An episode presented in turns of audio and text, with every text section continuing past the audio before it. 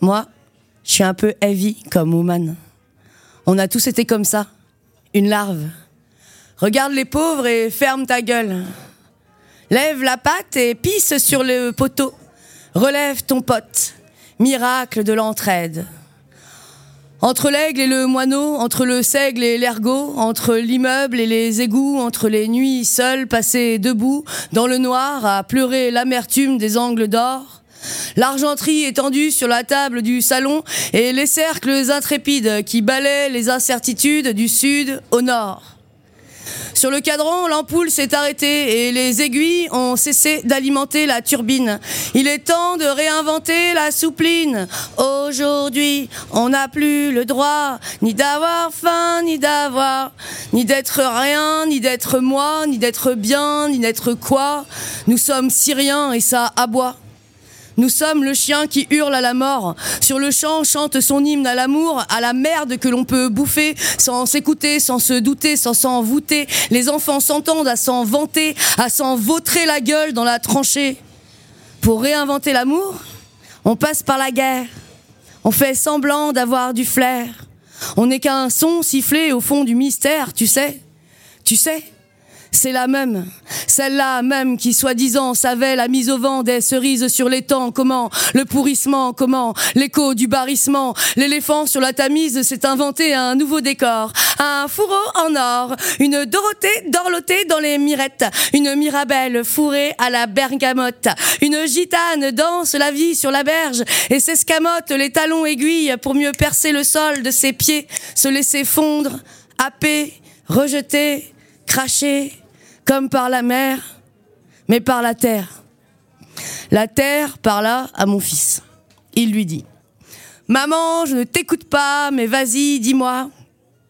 L'enfant écoutait pourtant les dires de la terre qui y mettrait un certain temps à pénétrer sa coque. Certain dans ta vieille bicoque, espèce de phoque, baisse pas ton froc, sois fier de foncer dans le tas, d'avoir la foi, d'être là, enfant d'une fêlure, foulure, féline soit la joie, soit le soleil cent fois, mille fois. Arrose encore de tes jours joyeux les nénuphars en feu, mets de la chaleur dans tes nuits, et soit la couleur de la luciole qui lui veille Veille et réveille les villes, les villas, soit l'oiseau, battement de cils de l'île au combat, l'îlot des mers en croix, sacrifié sur l'autel de la foi, c'est tout ce que vous obtiendrez de moi. Merci pour lui, pour elle, pour le fils et la mère, pour les hospices et la misère, pour les enfants de la police et leurs frères, pour les protecteurs et leurs détracteurs, pour que soient lus entre mes lignes les regards déçus et les têtes dignes pour que le voisin ne vacille pas à la moindre menace du tocsin de leur fusil, pour que debout soit le printemps estival quand vient leur tempérament hivernal, tu lis dans mes vers les nappes en diamant, des énarques en flamand. Je ne parle qu'une seule langue, elle est lente et tente de t'écouter. Comme on apprend à se taire comme on revient tout le temps vers la lumière, comme on aime l'éclatant vertige de l'ivresse, le linge dans le soleil sèche et s'échappe de cette image les milliards d'inventions autour de cette sensation de la libre pensée, de la liberté, de la lie, de la vérité, de l'âme vernissée, du masque tombé, de la tapisserie que l'on a bien voulu décoller, milliards de miettes de couches superposées, papier, supercherie, soupe en hiver, je ris, ah ah ah, ah je ris, je ris de voir ces corps se nourrir de leur égoïsme sanglant qui abat les prismes indifférents. Se courir le gland sur le sol pleureur, s'étouffer la lyre sur ce sol brûlant dans ce bol de fleurs. Avaler les tiges jusqu'à la racine. Gélatine colorée pour hier oublier, liberté de la limace, insulter les masses, pour mieux se fondre dans ce décor, dictateur, toréador, discours plat et sans effort, ski de fond pour fenêtre fermée du fils, du frère, de la filature des filous. On nous enfile. Qui sont ces loups? Mieux diviser, mieux régner, vieux proverbe sur le pommier à cerise des engagés, des anges enragés, se tissant eux-mêmes, se tissant eux-mêmes le tissu du baillon. Ah bah ébahi par la barbarie de la tuerie organisée par nos frères humains. Comment ouvrir l'astronomie du paysage? Comment choisir son anatomie à dix mille visages? On nous aura tout pris Au prix de quelle liberté aurais-je pris le droit de me révolter, revolver, revoir le film à l'envers? Là où le gentil tue le méchant et que tout le monde se dit ah bah oui évidemment. Mais là là dans la réalité maintenant le gentil se fait taper dessus par le méchant. L'anarchie qui te plaît qui ne fait pas semblant de pointer du doigt les rois les tyrans les frères savent que le savon comme le pain ça se les frères savent que le savon comme le pain ça se partage à part partir à la nage, loin de leur fumigène, gonflés au collagène, ronfler la nuit en attendant qu'ils viennent, mais qu'ils viennent nous prendre notre argent, nous parquer dans des camps, rira bien qui rira le dernier, mais qu'ils viennent nous chercher, dis, quand t'auras plus rien dans le placard et que la troisième guerre mondiale, qui a commencé en 2001, éclatera en bas de chez toi, tu feras toujours semblant de ne pas savoir, de ne rien entendre, quoi faire, comment faire, où aller. Tu sais à quel monde intérieur te fier? Tu sais, la réalité des heures, la beauté, la nudité, le regard dénudé, la peau traversée de spasmes lyriques. Tu sais comment le son, la sensation, l'odeur, l'image, le toucher, les levées, les couchers de lune, le ciel qui se dévisage. Tu sais, dans ton corps, la surdité de la mort, l'immense caisse de résonance qui nous entoure, les étreintes interminables, les sourires échappés, les valses étourdissantes, la chaleur envahissante d'une foule en rute, la sueur qui coule sur son front. Et cet instant, si fragile et si précieux, n'a rien à voir avec leur combat docile ou même courageux. La voix d'une enfant qui change tout, traverse le silence, transperce les tympans, trapèze des traces de cirage sur les chaussures des autres, des traces de cirage sur les chaussures des autres, des eaux pour laver toute cette merde, des eaux sacrées, des eaux pour laver toute cette merde, des eaux sacrées, sacrées. Euh, je, peux parler de la poésie. Je pense que je l'ai rencontrée par le biais Pour moi, la poésie, j'ai pas énormément Pour moi, la poésie, c'est la poésie. pas un style qui m'intéresse trop. J'ai l'impression que c'est assez euh, normé. C'est ce que je vois, c'est ce que j'observe, c'est ce que j'entends. Qui sont en nous. C'est moi et un peu des autres. Voilà. Littérature, le podcast Poésie sur RCN. Nous recevons aujourd'hui la poétesse et performeuse Yass, tombée dans la marmite de l'écriture dès l'âge de 9 ans. Elle façonne ses poèmes au creux de ses mains. Chaque mot, chaque vers scintille au reflet de la lune. Les planches, celles du théâtre qu'elle arpente pour y faire ses premiers pas, premier terrain de jeu où elle appréhende et construit son jeu de scène, cette spontanéité qu'elle préserve dans ses écrits. Dotée d'une écriture brute et ciselée, elle se produit seule ou accompagnée de musiciens et d'acrobates déverse son flot sur les scènes de slam national où elle performe dans les différents tournois. Les lumières, mais pas seulement, transmettre, partager en fil rouge son amour du verbe dans ses ateliers d'écriture. Sensuelle et sensible, entre douceur et colère, elle déverse son flot et sa langue des étoiles plein la gorge. On est très heureux de te recevoir, Yas, dans notre émission. Bienvenue dans le podcast Littérature.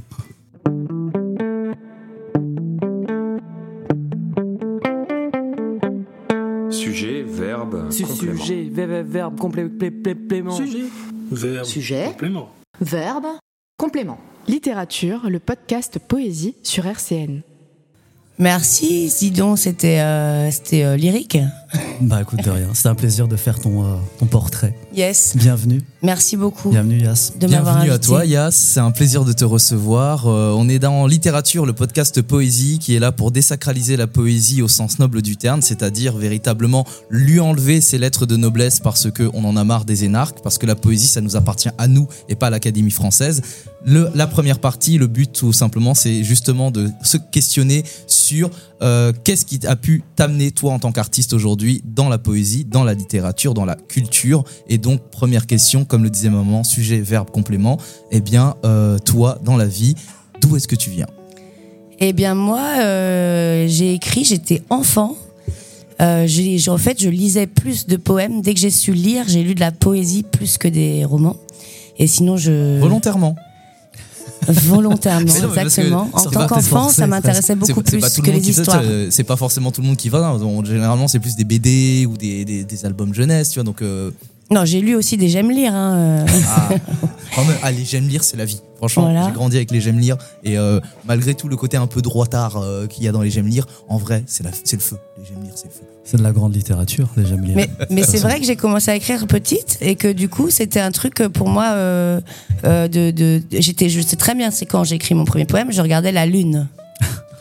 à la fenêtre et j'avais effectivement je venais d'apprendre à vraiment écrire les mots quoi donc j'avais 9 10 ans quoi un truc comme ça D'accord. Et, euh, et, donc, c'est toujours été un truc très personnel finalement.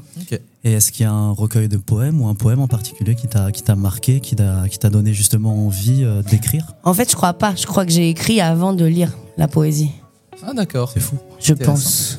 Et là, d'où tu viens? Donc euh, déjà, bah, d'où où est-ce que tu viens géographiquement en ah, fait Oui, au fait, géographiquement, je suis né à Saint-Nazaire dans le 44 en Loire-Atlantique, sur l'estuaire. Alors, je suis très mauvais en géographie de la France. Moi, je m'y connais à, côté de la Bretagne, au-dessus de la Vendée. Ok, très bien. Euh, et, après, moi, j'ai vécu en Bretagne aussi. Et puis maintenant, je suis à Montreuil, dans le 93. Mais d'où je viens, c'est euh, plutôt euh, voilà, Nantes, Quimper. Et dans ce, cet endroit-là, justement, où euh, tu as écrit avant même de forcément euh, être euh, tout de suite intéressé à lire, etc. Et tout, moi, mm. je me demande, justement, chez toi, c'était quoi les objets de consommation culturelle qu'il y avait à la maison? À part les j'aime lire, à part justement les mm. trucs à écrire les livres, les CD, les albums, les sorties culturelles, ta famille, tes amis, l'école. Alors effectivement, on t'a fait baigner dans quoi? C'est pas ma famille qui m'a fait baigner dans la poésie du tout quoi. Après, eux, ils avaient quand même une certaine euh, culture, euh, j'ai envie de dire populaire, parce qu'ils écoutaient les chansons, les chanteurs populaires. Donc du coup, moi j'avais quand même cette poésie-là, la poésie des textes euh, écoutés par ma mère, de Le Forestier, Jacques Brel. Et la poésie, elle venait de là. C'est pas des gens qui lisaient des livres, euh, qui avaient une grande culture littéraire. Mes parents, enfin, je, je pense pas, je sais pas s'ils écouteront, mais mes parents n'ont pas une grande culture littéraire. Je pense pas qu'ils soient choqués que je dise ça. Et moi non plus, je n'ai pas du tout une grande culture littéraire, d'ailleurs. Je suis pas, pour moi, je suis pas euh, une littéraire. Je viens pas de la littérature, même si j'ai étudié la littérature. Je, je viens de la, de la poésie, euh, tu vois, du réel, quoi. La poésie du, de l'humain. Et t'en pensais quoi du coup de cette littérature à l'époque, justement? Si tu ne te retrouvais pas dedans, quel était ton regard ton... En fait, j'ai lu un petit peu enfant. Et puis euh, les romans, ça me ça m'a jamais passionné, donc je lisais plutôt des, des poèmes. Et après, euh, j'ai arrêté de lire. Hein. Là, je lis, je lis pas énormément d'ailleurs aujourd'hui. Bah, déjà, c'est pas du tout un défaut de fabrication, parce que vraiment, moi, je sens, c'est cet élitisme de la culture que je veux abolir, parce que sous couvert de ne pas forcément lire, ça ne veut pas dire qu'on est inculturé, ça ne veut pas dire qu'on n'a pas de culture. Au contraire, tout est culture. Et euh, en fait, euh, lire des livres, c'est pas parce que tu lis Finkelkraut que forcément t'es un génie, tu vois. Euh, honnêtement, nique ta mère, en fait. moi, ça me fait chier, tu vois. Bah justement, j'écoute plus nique ta mère. en ah. fait, et là, cette culture-là, elle m'appartient beaucoup plus. La musique, le hip-hop, la chanson. moi, je suis addict à la musique. C'est là où tu te situes un peu entre Brel et NTM Allez. C'est bien Ouais, saupoudré quand même de, de surréalisme. quoi. C'est là que c'est intéressant parce que du coup, comment est-ce que s'est fait ce déclic où, euh, en, dehors de la culture qui baignait entre tes parents, euh, Maxime Le Forestier et d'autres, etc. et tout, que toi, tu as préféré NTM euh, et autres, et en tout cas, tes consommations culturelles à toi et la poésie Qu'est-ce qui a fait que toi, ça t'a plus ça En fait, c'est vraiment viscéral. Hein. Pour moi, ça n'a aucun rapport avec euh, qu'est-ce que je lisais, qu'est-ce que j'écoutais ou qu'est-ce que j'ai entendu. Parce que je te dis, j'écrivais, j'avais 9 ans, j'ai écrit à 9 ans, 9-10 ans. Donc c'était plutôt quelque chose qui était intérieur. Et donc ce qui m'a amené à écrire, c'est vraiment plutôt le côté euh, thérapeutique de la poésie. Ah, tu faisais partie des écorchés vifs euh, en mal-être dans leur vie ou spécialement Je dirais pas ça, mais peut-être que j'ai une expérience vécue euh, dans mon enfance qui m'a donné envie, besoin, j'avais besoin d'écrire. Ok. Et tu parlais de surréalisme tout à l'heure. Est-ce que c'est cette écriture automatique, c'est quelque chose que tu as eu dès le début ou là c'est quelque chose que tu continues de cultiver euh, depuis Ah oui, je le cultive. Années? Je le cultive depuis de nombreuses années.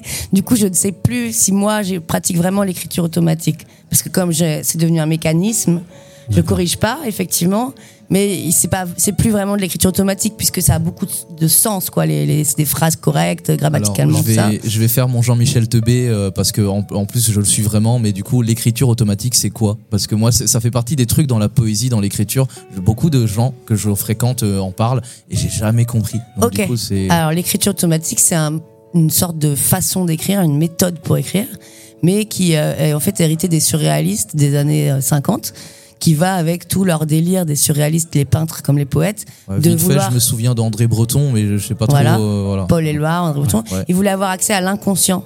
En fait, il voulait sortir du cadre de la du poésie. Ça fonctionne comment euh, toi? Ça fonctionne comment Eh ben, tu euh, prends ton stylo et puis tu écris tout ce qui te passe par la tête le plus vite possible, sans trop réfléchir. Et surtout, le but, c'est d'écrire le plus vite possible.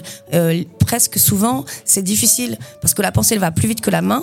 Et donc, tu dois essayer d'écrire tellement vite que ta pensée peut assumer le rythme et ta main aussi. Alors, moi, non mais c'est bien. Ça, ça, en fait, ça réveille le côté contrôle freaks que j'ai en moi. Du coup, euh, moi, si je devais me lancer là-dedans, en fait, c'est pour ça. Je pense que c'est pour ça que je le fais pas. C'est que euh, il y a quand même beaucoup de merde en fait qui doivent sortir. Y a pas quand forcément. Ah ouais non, non.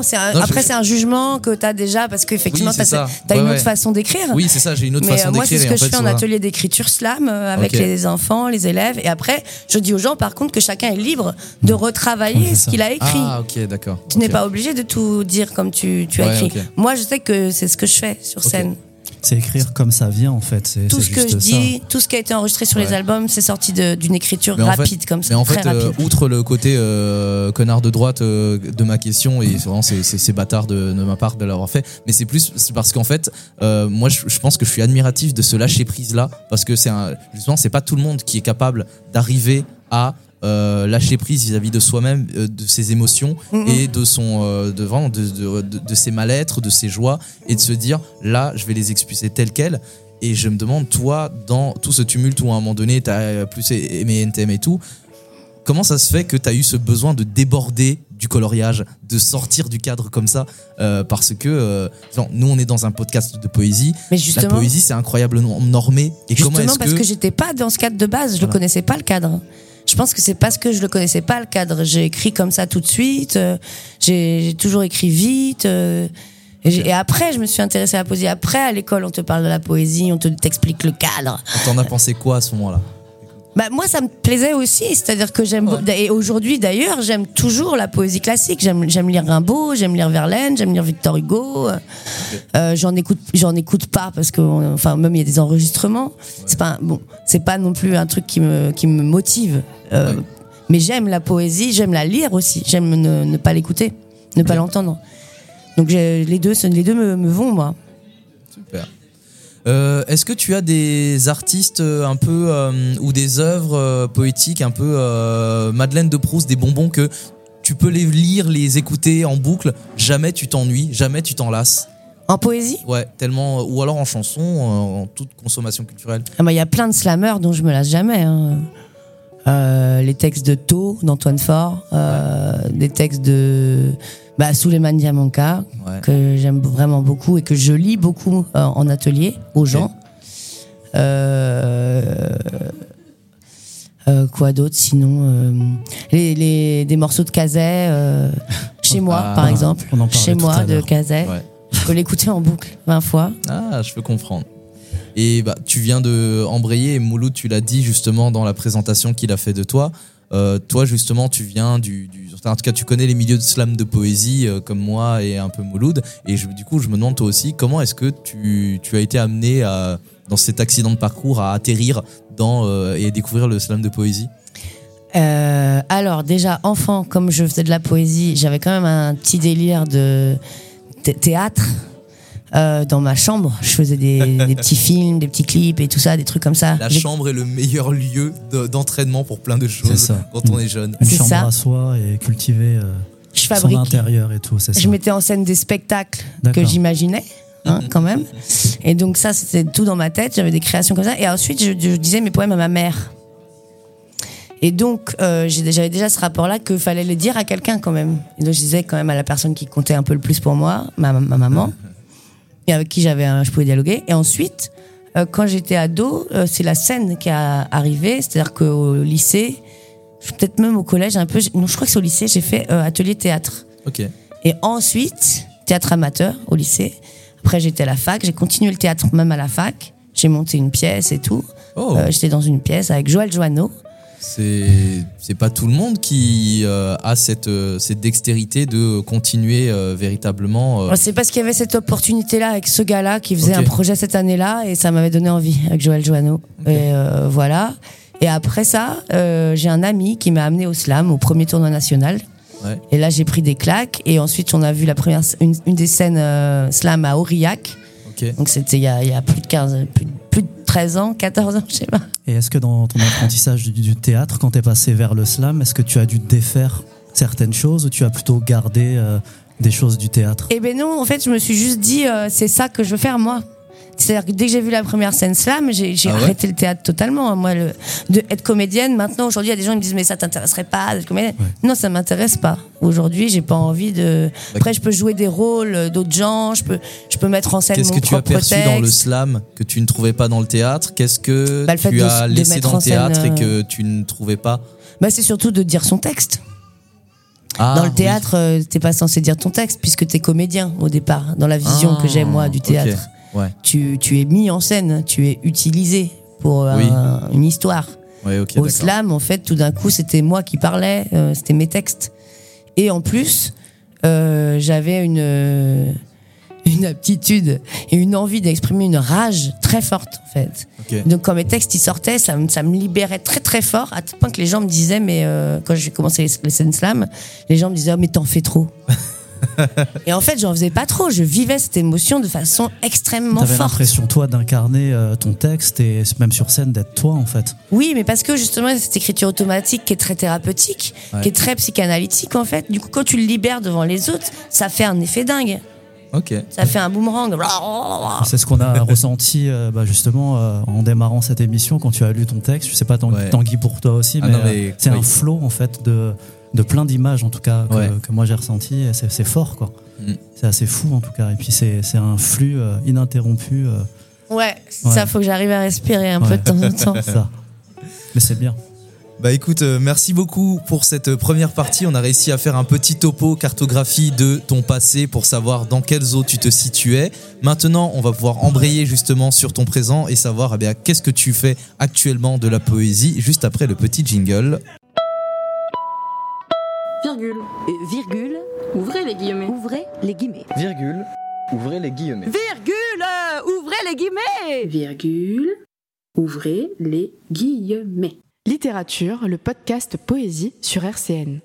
Nous sommes de retour pour la seconde partie. Virgule, ouvrez les guillemets. Attention, préparez-vous bien parce que là maintenant, eh bien, euh, comme on sait déjà ce qui t'est arrivé dans le passé à peu près, eh bien, l'idée c'est de savoir ce qui se passe actuellement dans ton présent. Tu es venu ici à Nancy euh, depuis Paris euh, pour une raison que tu vas nous expliquer parce que pour quelle raison tu viens te perdre dans l'est de la France déjà Euh, Moi-même je me demande encore pour quelle raison je me suis installé ici. Mais donc toi, quelle place prend la poésie dans ta vie entre le travail, la famille, les conjoints, le métier, voilà. Comment est-ce qu'on se conjoints. démerde Les, Les d'écriture, enfin le- tout. voilà, tout ça. La poésie, en tout cas, elle prend quelle place dans ton quotidien? Bah là, je suis arrivée à Nancy, euh, mon cher, parce que j'avais rendez-vous avec la compagnie Envers et contre tout pour écrire un- une création qui va euh, durer un petit bout de temps au niveau de la création. Donc, je pense que c'est quelque chose qui va durer un, un an ou deux. Euh, une sorte de voilà, je vais être utilisé ma plume et mon corps et ma voix euh, pour me mettre au service d'un projet euh, collectif qui me qui m'inspire et qui sera, euh, je pense, euh, quand même assez euh, granuleux. voilà, ça va être bien granuleux. Et donc, je suis contente de travailler avec euh, Donc- le LEM à Nancy. Si tu travailles, ça veut dire que c'est ton métier C'est mon métier. Ouais, la poésie, c'est mon métier. Je fais des ateliers d'écriture. C'est ça qui, qui me fait manger principalement. Je travaille à l'hôpital avec des gens qui ont le, le cancer, par exemple, régulièrement. Euh, je les vois tous les vendredis, des jeunes. Ouais. On fait des poèmes dans la chambre. Oh. Et je, tra- je travaille en prison aussi cette année. Je travaille dans des collèges. Je travaille avec la Ligue Slam de France. Ouais. Euh, je suis une représentante, euh, membre de la Ligue Slam de France. Et donc, je vais aller là aussi faire un hommage à Mark Smith fin juin à Tours. qui est aussi... Mark Smith, qui est l'inventeur du slam, exactement, justement, de, qui a créé ça dans les années 80 aux États-Unis. Voilà, je participe aussi à Paris à un truc qui s'appelle le bordel de la poésie où on fait des lectures intimes de poésie. Ça doit faire 4-5 ans que je participe à, à ce projet. Et les gens payent, les gens payent des lectures intimes. On est costumés en pute poétique, donc. Et donc, il y a des hommes et des femmes. Les gens s'achètent un jeton et on les emmène dans des alcôves pour leur dire des poèmes euh, à l'oreille ou euh, voilà, comme ça. Les, auditeurs ne le voient pas, mais Tanguy a un très large sourire. Dès qu'on a parlé d'alcôve et de pièces et de, et de, ruelles sombres. Et de putes. Donc vas-y, si tu veux, vas-y, balance, ta, balance ta vanne si tu veux. On a perdu Tanguy. Euh, et donc on était d'ailleurs au marché de la poésie cette année, le bordel de la poésie. Et ça, c'est quand même la classe. Qu'est-ce que c'est le marché de la poésie C'est un marché avec des éditeurs de poésie. Qui, euh, qui, a pu être très guindé euh, ces, ces, ces, 20, 20, 30 dernières années et qui, je pense, se débroussaille et je suis bien contente. Super. Yes. Et euh, donc, dans tout ce, tumulte de ce métier que tu, que tu fais et tout ce que tu fais là, ton entourage, entre la famille, les amis, les proches, etc. et tout, euh, tu es perçu comment? Ils en pensent quoi de, euh, du fait que tu en vives, que de ton travail? Est-ce que c'est euh, on te soutient, on se dit putain, c'est Yas, elle est incroyable, c'est, elle est badass? Ou est-ce que c'est oh tu sais, c'est la meuf Non, mais c'est un, ça dépend qui. Après, dans mes amis, vu que ça fait 15 ans que je fais de la musique avec ma poésie, parce que ça, il faut le dire quand même. moi, je, ce que je fais principalement avec la poésie, c'est des concerts. Là, depuis 3-4 ans, j'ai plus de projet vraiment perso. Donc, euh, donc je fais pas beaucoup de concerts, mais j'ai un projet euh, électro solo que je, joue, qui en fait euh, retranscrit, j'ai envie de dire, plusieurs euh, projets que j'ai eus ces 15 dernières années. Et du coup, non, c'est un chemin, quoi. C'est-à-dire que ma famille, ça fait 15 ans que je fais ça, donc ils ont pas le même rapport à ça qu'au tout début. Ils ont je pense que maintenant que c'est vraiment, euh, enfin que j'ai continué, ils sont bien obligés de de voir que bah je peux pas faire autre chose quoi. Et puis je j'essaie de m'en sortir, mais après. Euh, je suis pas sûr qu'ils comprennent pleinement euh, pourquoi je préfère pas avoir un, boulot à mi-temps ou je sais pas quoi, tu vois. Et tu parlais de la musique, de la place de la musique. c'est quelque chose que tu avais déjà en tête en écrivant, de, de mettre, d'accompagner tes mots par de la musique? Non, en fait, c'est quand j'ai commencé à dire mes textes sur scène, euh, sur les scènes slam. Euh, la, musique euh, est venue. C'est-à-dire qu'à chaque fois que je disais un texte, même au tout début, il y avait des rappeurs, par exemple à Nantes, quand on faisait une des premières scènes au 15 bis, qui était animée par Patricio Rojas San Martin, voilà, au 15 bis, et eh ben il y avait toujours des rappeurs du Nantais qui venaient me voir à la fin de mes, mes performances pour me dire ah mais tu fais du rap, tu fais du son, euh, t'as un putain de flow, je sais pas quoi. Et donc là j'ai compris qu'en fait mon effectivement ma poésie était très musicale et qu'elle allait avec le hip-hop que j'appréciais euh, par ailleurs. Et donc là j'ai commencé à poser toute seule mes textes sur, euh, à l'époque, du Birdie Nam Nam, euh, du DJ Crush, quoi. Oh. C'est cette pulsation qui t'a conduit, du coup, à, à te dire que tu allais les mettre en musique euh. Après, c'est la vie qui m'a emmené là. C'est-à-dire que moi, j'ai jamais mis en musique ma, ma poésie. C'est des gens qui sont venus me chercher. Quand je suis allée à Seattle, il y a un mec qui s'appelle James Wetzel, qui est la première personne qui a enregistré ma voix sur des tracks électro-trad un mélange un peu foufou de musique d'Afrique de l'Ouest et de clavier et de sons triturés. Et donc lui, c'était quand j'étais à Seattle en 2005. Il a enregistré ma voix sur des morceaux. J'ai commencé à, poser euh, en musique. On a fait un petit, un petit euh, spectacle de 20 minutes avec 4-5 titres. Moi, je faisais des jams à Nantes à l'époque. Et après, euh, j'ai déménagé parce que j'avais fait le Salon National. On m'avait offert un taf à Paris. Et il y avait des gens qui cherchaient une slameuse pour monter un groupe qui s'appelait Yas and the Leitmotiv. Enfin, ils cherchaient une rappeuse. Et ça, c'est mon premier groupe de hip-hop. Et c'est avec eux que j'ai construit. Euh, c'est fou, mais t'as, la musique. Mais t'as eu combien de vies du coup? Parce que là. on est d'accord. non, mais c'est fou. Et euh, oui, je voulais te poser une question aussi par rapport à la manière dont tu écris. Est-ce que tu as une, une forme de, de routine d'écriture? Est-ce que tu écris tous les jours à des endroits précis Ça fait beaucoup de questions en une. non, parce que euh, ouais, en fait, euh, j'ai pas de routine, mais j'écris beaucoup moins qu'au début que j'écrivais. Ça, c'est sûr. Par contre, comme je fais plus d'ateliers, j'écris plus en atelier pour écrire avec les gens, pour partager avec eux. T'arrives à écrire pendant tes ateliers? Bah, ça dépend quels ateliers. Ok. Parce que moi qui anime aussi des ateliers, je, je crois que j'arrive pas du tout, mais ça c'est, j'en reviens, c'est mon côté contrôle fric à moi, où je j'ai du mal à lâcher prise et à lâcher prise dans mon écriture au moment où je suis en train d'essayer d'accompagner d'autres. Et donc, ça, je, mais je les accompagne pas toujours moi en fait. C'est-à-dire que comme j'aime bien cette histoire d'écriture automatique et de grande liberté, il y a pas mal de moments dans l'atelier où les gens ils écrivent seuls. Après, quand c'est dans une classe de collège et que la moitié des collégiens euh, ont pas envie d'écrire ou savent pas par où commencer euh, ou sont timides ou quoi, bah là, j'ai pas le temps d'écrire. Ouais. Mais si c'est avec des adultes ou à l'hôpital. Euh. Et en termes de lieux d'écriture, généralement, c'est quoi tes, tes, lieux les plus inspirants où tu as l'habitude, où tu te sens à l'aise pour écrire Ou alors tu es une écrivaine tout terrain sur le siège des toilettes, dans le train Non, non. Moi, j'aime bien écrire quand il y a des gens autour de moi. Souvent, ça m'aide à me concentrer plus que d'écrire seule chez moi, toute seule. Ça m'arrive très rarement d'écrire dans ma maison. Ah, intéressant. T'es vraiment une euh, écriture du tumulte, du bruit, de la oh, nuisance. Euh. En fait, ça m'aide à me concentrer sur mon fil, à moi, de pouvoir euh, être abstrait, quelque chose comme ça. Je m'abstrais de la réalité et en même temps, je suis avec eux je sais pas. Mais euh, je sais pas exactement comment l'expliquer. Mais en tout cas, j'ai pas j'ai pas de, d'endroit préféré non plus pour écrire. C'est-à-dire que le téléphone, dans le train, euh, pas dans les toilettes quand même. Mais on ne juge pas. Euh, ouais. Des fois, j'écris en marchant aussi. C'est-à-dire que ah. en la marche me fait venir des idées et le rythme de la marche entraîne l'idée et souvent j'arrive à retenir les phrases plus facilement si je suis en train de marcher. Tu, disais que tu aimais bien écrire avec du monde et du bruit autour, mais justement on a traversé une période il y a quelques années, on était tous euh, confinés, enfermés chez nous.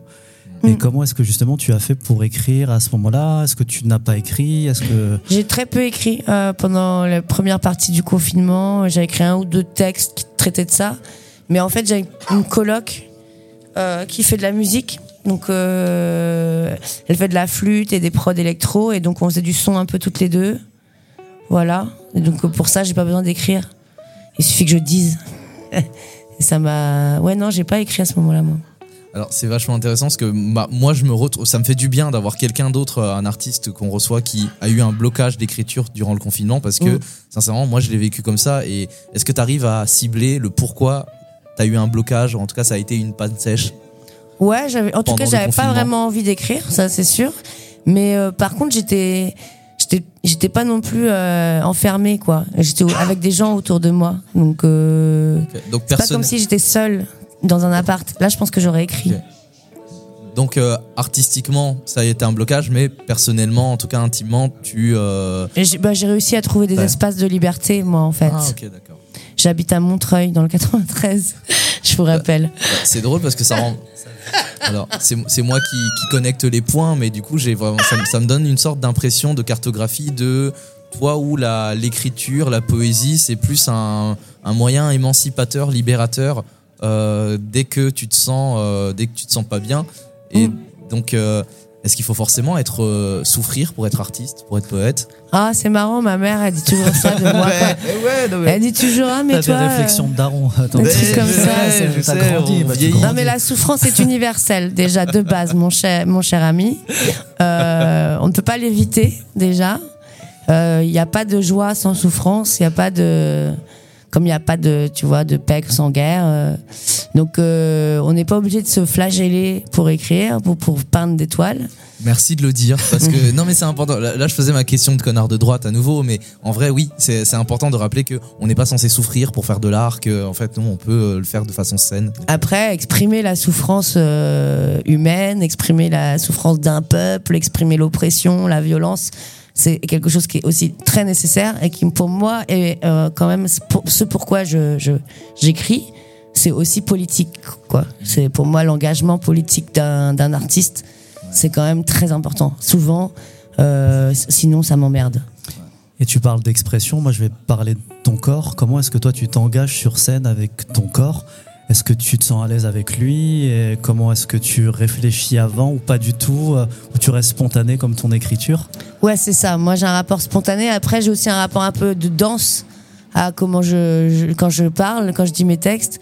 Il y a toujours un peu la poésie qui danse dans, dans le corps, donc les hanches qui bougent. Et ça se voit. Les bras, les épaules. pour, ceux, pour ceux qui juste nous ont, vont nous écouter, désolé, vous n'avez pas l'image, mais c'est vrai que ton corps se déhanche, bouge, vit, se meut. Et c'est caractéristique de toi parce que c'est pas tous les artistes qui ont se déhanché, ce mouvement fluide. Oui, puis ça a toujours été comme ça en plus. C'est-à-dire que j'avais toujours, j'ai toujours eu ce truc-là et je ne veux pas le contrôler non plus trop. Après, quand je travaille en collectif, euh, comme j'ai travaillé avec le, par exemple le collectif Hypercute et tout, euh, j'ai gardé un peu de mon naturel. Mais euh, il avait fallu me discipliner un peu pour que je ressemble aux deux bonhommes à côté de moi. Et ce corps sur scène, euh, comment est-ce que tu vis l'expérience de la scène? Parce que être sur scène, c'est aussi c'est jeter son corps en pâture au public, au regard, au jugement. Euh, comment est-ce que tu te sens que tu, vis, tu traverses l'expérience d'être sur scène, d'être vu, d'être entendu, et euh, surtout les retours que l'on te fait? En fait, c'est un peu comme l'écriture, c'est libérateur.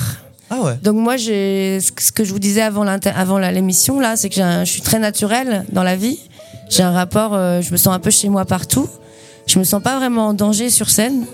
Ah. Euh, j'ai l'impression un peu d'être chez moi. Après, j'ai, je rentre en transe, quoi. J'ai l'impression de rentrer en transe. J'essaye d'offrir quelque chose au public, de donner toute ma, toute ma, mon énergie possible qu'il y a dans le, poème, les émotions, la, la, la force, euh, la lumière et l'obscurité en même temps, quoi.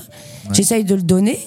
Et donc parfois, je suis moi-même traversée euh, par cette lumière et cette obscurité d'une façon que je ne maîtrise pas, en fait. Et donc, euh, c'est un, pour moi, c'est un lâcher prise. Et justement, ce corps, il peut, euh, parce que moi, j'ai des douleurs en fait dans la vie. Et quand je fais des concerts, par exemple, d'une heure, une heure et demie, j'ai vraiment pas mal. J'ai vraiment pas mal du tout nulle part. Et ça me fait un bien fou. d'être sur scène pour ça c'est un non c'est ouf ça mon mental lâche mon corps lâche tout est comme un peu euh, dans une euh, bulle quoi de feu. C'est génial. Il fait chaud. Euh, et, ce, corps qui se sent plus à l'aise. Waouh, je crois que j'avais jamais dit ça comme ça. Et ce corps qui se sent plus à l'aise, en tout cas qui est très à l'aise chez soi sur scène. Est-ce que tu en joues un petit peu sur ton apparence, sur la façon que tu as de t'apprêter? Est-ce que tu réfléchis sur comment est-ce que tu dois te présenter? Ah oui, toujours. Pas sur les scènes slam parce que ça c'est moins important pour moi. Mais en concert, j'aime bien avoir une tenue de concert en fonction des, des spectacles, quoi, des, différents groupes que j'ai eus, des projets. Euh, j'aime bien ça. Après, j'aimerais vraiment avoir une vraie costumière ou un costumier qui me fait des trucs dingues et tout, et avoir les moyens de faire un spectacle avec une coiffe folle et des robes dingues. Mais en fait, ça se passe pas vraiment comme ça. Mais sinon, j'ai toujours plein d'idées pour ce genre de trucs. Et même une fois, pour Ya Sweat Seul, pour le dernier album que j'ai sorti en 2017, j'avais dessiné la robe que je voulais et j'avais demandé à quelqu'un de me la faire. Mais c'était juste une petite robe euh, inspiration euh, africaine, quoi, mais découpée euh, façon sexy ass. Génial. Franchement, bah, merci beaucoup pour euh, tout ça. Euh, bah, grâce à ça, on a une belle représentation de qui tu es au présent. Et euh, on va pouvoir se faire un plaisir de pouvoir t'écouter à nouveau pour qu'on puisse découvrir un petit peu plus ta poésie juste après le suivant jingle.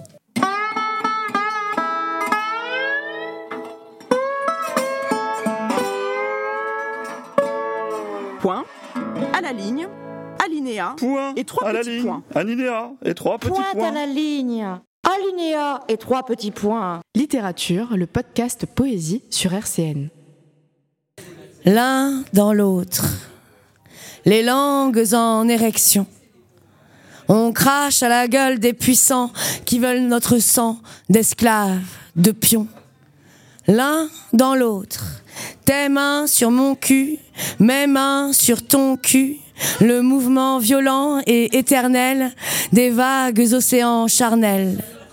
Transpirer l'orage de nos nuits et jouir très fort dans un cri pour défier leurs lois, pour revenir à l'état d'être, vapeur d'eau et d'étoiles, cri dans le chaos pour déchirer le voile.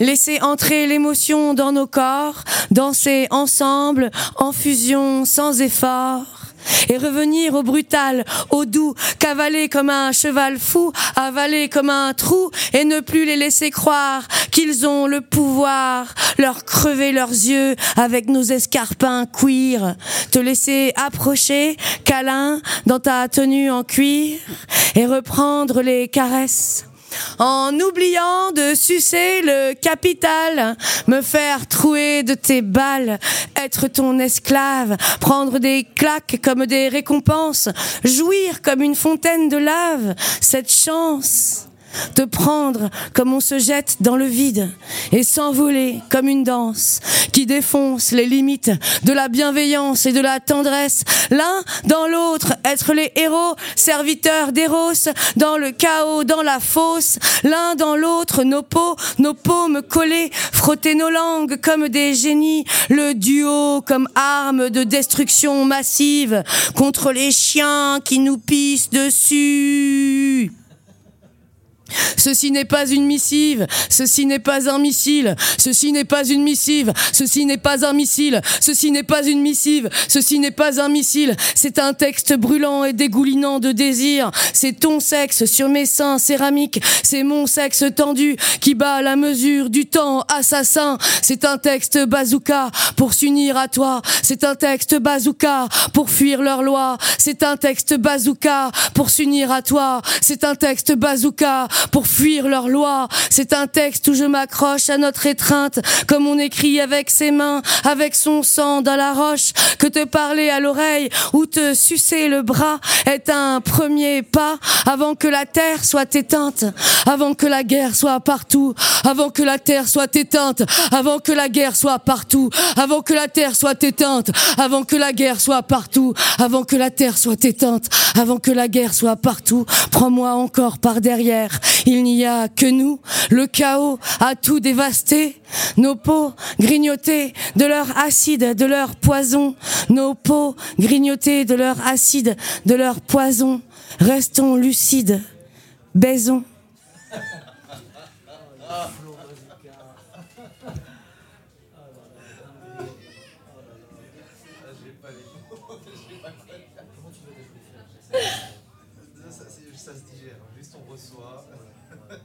vais reprendre un peu d'eau, moi.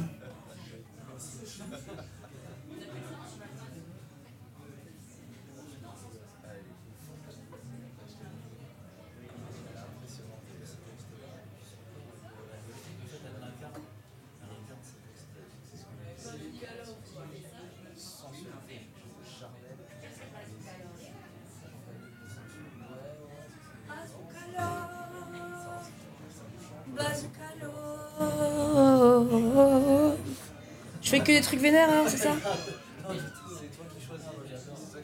Le troisième, c'est un vénère vénère. Mais ça reprend bien ce qui chou chou. C'est toi l'artiste, c'est toi qui as raison. Allez. Tu vois, puis toi demain, faut aller euh, chez Laurent, Michelin. Mais euh, c'est pas grave, on lit les bouquins pour l'instant. On rate, on écrit, on réfléchit. Creuse le sillon. Euh, ça va aller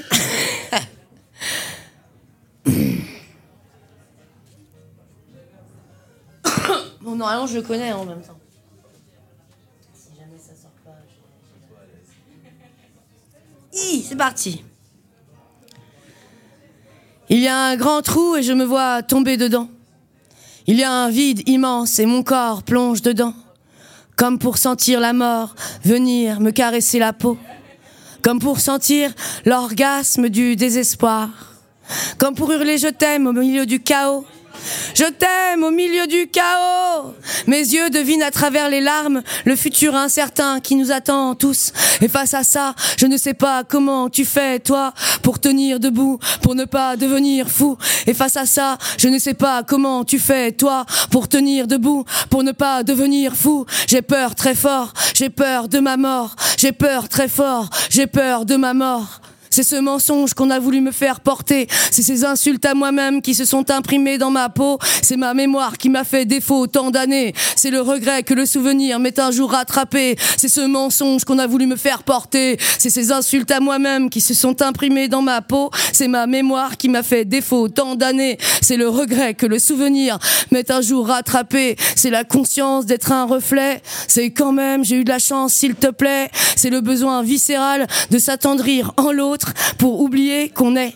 C'est renaître quand tu es là. C'est remettre chaque jour en lumière ma foi. C'est penser et agir au-delà de la peur pour l'élévation plutôt que de garder ton cœur en obsession. C'est revenir à la source et souffler sur les braises. C'est ne pas avoir peur de l'ours s'il te baise. C'est revenir à la source et souffler sur les braises. C'est ne pas avoir peur de l'ours s'il te baise. C'est refaire la prière chaque matin et chaque soir. C'est constamment arracher les herbes sèches. C'est refaire la prière chaque matin et chaque soir. C'est constamment lutter ne pas lutter contre soi. C'est constamment s'accepter ne pas lutter contre soi en, en honorant sa vérité mais sans combat. Ce n'est pas dans la lutte que je veux m'affirmer. Je veux construire mon but et me transformer. Ce n'est pas dans la lutte que je veux m'affirmer. Je veux construire mon but et me transformer comme une peinture constamment retravaillée.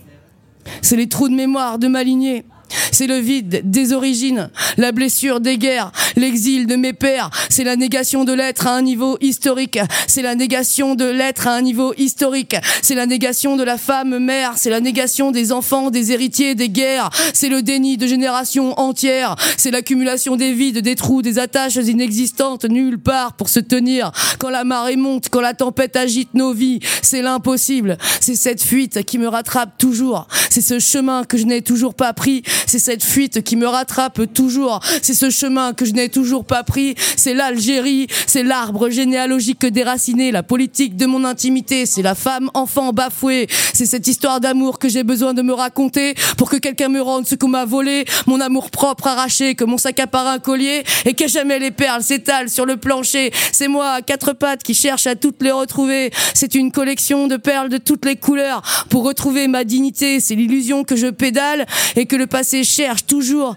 à me ramener à la source. C'est l'envie de m'offrir entière et de retrouver mes origines ancestrales en toi. C'est l'illusion que je pédale et que le passé cherche toujours à me ramener à la source comme une hypnotique danse. C'est l'illusion que je pédale et que le passé cherche toujours à me ramener à la source comme une hypnotique danse, comme une hypnotique danse. C'est l'illusion que je pédale et que le passé cherche toujours à me ramener à la source comme une hypnotique que danse le jour où l'ours est venu se frotter à mon enfance.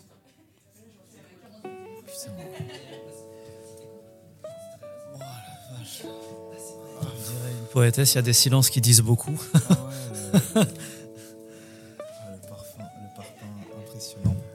Merci, merci Yas.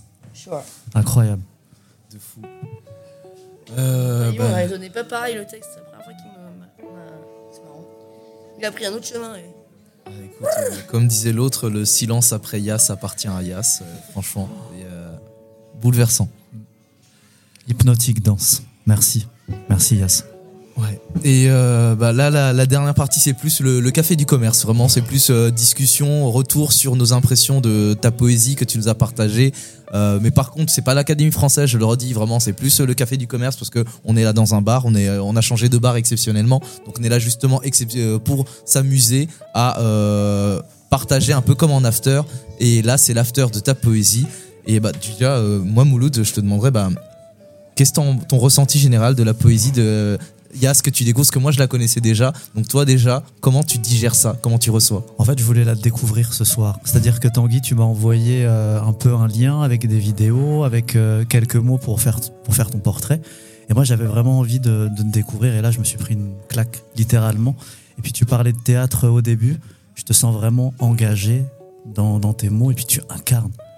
Putain, tu incarnes ton texte, quoi. C'est fou, quoi. Mm. Comme, comment, comment tu le vis. Et et là, j'ai l'impression que tu l'as lâché même, tu disais, presque différemment de ce que tu fais habituellement, c'est ça? Ouais, parce qu'en fait, je parle toujours d'un espèce de voyage intérieur qu'on fait.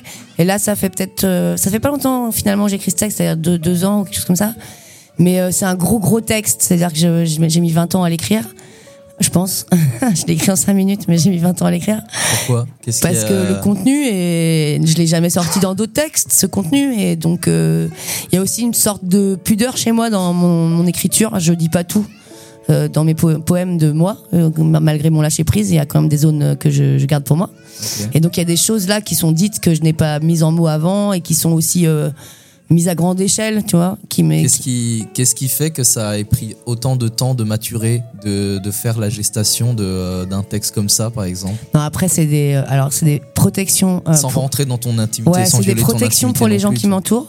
Ah. Il y a ça, je pense, qui est inconsciemment là. Il y a des protections. C'est vachement intéressant Pour de dire les ça autres. parce qu'on l'oublie, mais euh, la pudeur, c'est aussi pas seulement vis-à-vis de soi. Souvent, c'est aussi parce qu'en fait, c'est aussi pour protéger les autres. Exactement. Et, ouais, clairement. Et après, moi, il y, a, euh, il y, a, y a des choses aussi que, euh, comme je les ai pas moi-même euh, traversées, euh, guéries, disons. Euh, elles sont euh, voilà et je pense que c'est le chemin que quand tu dis combien de temps pourquoi autant de temps il y a, y a le fait que aussi moi je, je suis beaucoup passée par peut-être la rage avant.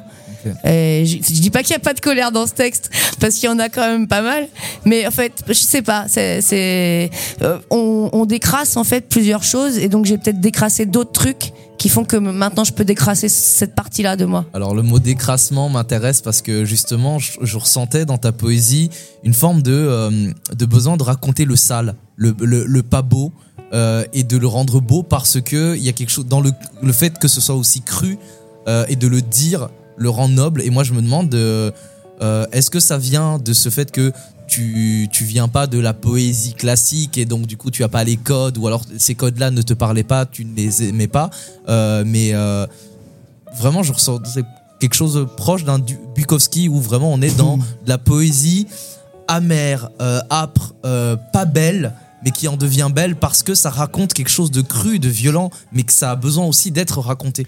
Mais je pense que c'est quand même quelque chose de très profond parce que la vie et la mort sont liées, quoi. Donc euh, moi, c'est- peut-être une expérience que j'ai euh, ressentie euh, personnellement. dans, dans la vie, pour moi, le, moche et le beau sont liés. Il y a pas, de, comme je te disais tout à l'heure, il y a pas de moche sans beau. Et donc la, la, la vie, elle est violente. Elle, elle est aussi belle qu'elle est violente et qu'elle peut être très dure. Euh, autant qu'elle peut être euh, magnifique et nous offrir euh, doit des choses inattendues. Donc je pense que ma poésie, elle, vient du fait aussi que moi j'ai j'ai toujours expérimenté le, le monde comme ça. Quand j'étais petite, ma mère elle m'appelait Jean qui rit, Jean qui pleure. Alors, je vais, je vais embrayer sur la raison pour laquelle Mouloud disait que j'ai, souri quand- pendant ton poème parce qu'à un moment donné, bah oui, sur le côté très sensuel, etc. et tout, mais parce que bah moi je suis, moi je suis un garçon de bonne famille, les gars. Donc je peux rien, mais moi j'ai été, je viens d'une famille de catholiques, etc. et tout, donc du coup Bonne vraiment. euh, famille. ouais, oui, non, mais, La famille euh, de la bonne. Ouais, c'est ça. Non mais eh, on vient de loin les gars, jugez pas. Mais donc du coup, moi ça m'interpelle parce que euh, à travers cette violence là que tu as dans ces poésies, tu arrives à je ne sais pas comment mais l'allier tellement bien avec une forme tellement de douceur, de sensualité Sensualité, euh, c'est le mot. et dans ta gestuelle et dans ton corps qui bouge et même dans ta voix, tu as des moments suaves, des moments doux où euh, tu murmures, tu vraiment c'est Mm. c'est des berceuses dans ta voix et je me demande mais euh, comment est-ce que tu jongles avec ça? Parce que émotionnellement ça doit être éreintant. euh, Bah, ça me permet justement de pas tomber de l'autre côté de la falaise aussi. Parce que euh, des fois, je, je, je vais, je vais, je, je- justement, je me, je me protège pas. Je vais, je peux être eff- effectivement très fatiguée parce que je vais loin dans l'énergie. Je creuse les sillons, il n'y a pas de problème. Mais du coup, euh, avoir cette capacité de aussi de pouvoir revenir euh, à l'autre extrême, ça permet de, de pouvoir euh, temporiser un peu. Après, euh, je pense que je suis comme ça. hein. C'est ma personnalité euh, dans la vie, quoi, qui s'exprime. C'est-à-dire je peux très bien hurler et, et après je redescends, quoi. Je suis redescendu, je suis là, je vais te faire à manger, quoi. je vais te faire un bon petit plat, tu vois, alors que je viens de t'insulter pendant, je viens de gueuler pendant 15 minutes, quoi. Bah, c'est bien, ça, ça raconte vraiment, euh, au moins aux auditeurs, euh, pour ceux qui connaissent pas, qui sont pas forcément artistes ou qui en vivraient, euh, de qu'est-ce que c'est le quotidien d'un poète, d'une poétesse, de justement, c'est euh, hurler à la mort et juste après on va on va faire à manger. Ouais, bah, c'est ça. Et puis le enfin ce que tu disais aussi, le passage par toutes ces émotions là. Et tu parlais de, de ce texte qui a mis 20 ans à, à sortir. C'est un peu comme une thérapie pour toi. Du coup, alors ce texte-là et peut-être d'autres textes, tu les, tu les vis comme ça Oui, oui. textes Et puis moi, pour, pour- enfin, je, je sais que c'est pas que de la thérapie parce que c'est une thérapie collective Oui. aussi. Hein, Les- écrire, c'est aussi pour ça, c'est pour euh, donner aux autres. Mais du coup, j'ai j'ai toujours eu cette notion-là que l'écriture, c'est quelque chose qui libère, qui fait du bien, qui permet de voir mieux l'image, euh, prendre du recul, quoi. Ouais. Et, euh, et parfois, bah, ça a du sens, euh, ça fait avancer. Parfois, non. parfois euh, tu réécris la même chose pendant 20 ans et ça change pas le fait que t'aies pas changé, mais au moins tu sais, t'es conscient, tu sais comment ça se passe, tu sais pourquoi t'en es là. Et est-ce que ça prend encore plus sens quand tu transmets? Ouais, et ouais. Après, c'est difficile de transmettre ce truc euh, de thérapeutique parce qu'il y a même les ados, ils ont ils ont ce contrôle frics là euh, et ils osent pas trop se libérer pour ces trucs-là. Ils osent pas trop dire euh, ce qu'ils ont sur le cœur, voilà. Mais quand ça marche, moi j'ai déjà fait des projets, notamment dans le 77 à Sucy-en-Brie, où un tiers de la classe est en pleurs hein, au moment de la lecture des poèmes, quoi. Tout le monde chiale, quoi et la mort de la grand-mère et, le regard des autres et tout et les gens chialent et après bah, au bout de la troisième quatrième séance ils ont quand même euh, lavé des choses qui ça leur fait du bien aussi pour moi la, la, poésie c'est l'écriture en général euh, est thérapeutique quoi ah bah, c'est génial parce que justement je vais pouvoir euh, terminer sur la dernière question que je voulais te poser moi en tout cas c'est justement tu le disais dans ton dernier poème et je me le demandais mais du coup toi comment est-ce que tu fais pour tenir debout avec tout ça? Bah j'écris. non, je, heureusement là, j'ai un amoureux depuis deux ans. Ouais. Et ça, ça vient juste de faire deux ans là. Et je pense que si j'avais pas euh, rencontré cette personne, ouais. euh, je tiendrais beaucoup moins debout là aujourd'hui. Parce que ça fait quelques années que j'ai l'impression que c'est de plus en plus difficile de survivre euh, dans cette euh, société française, dans ce monde en général même, euh, parce qu'on est quand même privilégiés nous, mais Bon, c'est vrai qu'on sent la, la, vis qui se resserre, le plafond qui redescend, euh, le, les, les, droits, la liberté, l'étroitesse d'esprit. Euh, Complètement. Voilà, donc euh, heureusement que là, je, je, vis, je vis une relation euh, plutôt paisible, souvent paisible, parfois paisible. non, c'est cool. Bah, c'est super. Merci pour toutes ces nuances. Merci pour toutes ces choses qui aident à tenir debout. Euh, franchement, Yas, c'est un plaisir de te rencontrer. Euh, avant de clôturer, est-ce qu'on peut te, te, voir, te retrouver sur les réseaux sociaux euh, Oui, on, peut me retrouver. on peut aller voir le site yaspoetry.com. On peut aller sur l'Instagram yasabadas. On les mettra en description du podcast. Voilà, et après, moi, je anime une scène slam tous les mardis à Montreuil, qui s'appelle le Slam à table, avec Jeez et Maya, et euh, c'est un, endroit sympathique. Donc, je confirme, j'y suis allé, et franchement, c'était génial, c'était super. Voilà, et sinon, bah, je sais pas, je vais revenir à Nancy euh, régulièrement, a ah bah, priori. avec, euh, on t'accueillera à nouveau avec plaisir. Et si par hasard tu arrives un premier mercredi du mois, nous à Nancy, on a les scènes slam tous les premiers mercredis du mois au Bar Royal, donc tu seras la bienvenue. En tout cas, c'était un plaisir de rencontrer ta poésie, c'était un plaisir de rencontrer l'être humain derrière l'artiste. Euh, merci beaucoup, Yas. Merci. C'est le feu. Yas, mille merci. Merci beaucoup. C'était un bonheur de te recevoir. Dankeschön.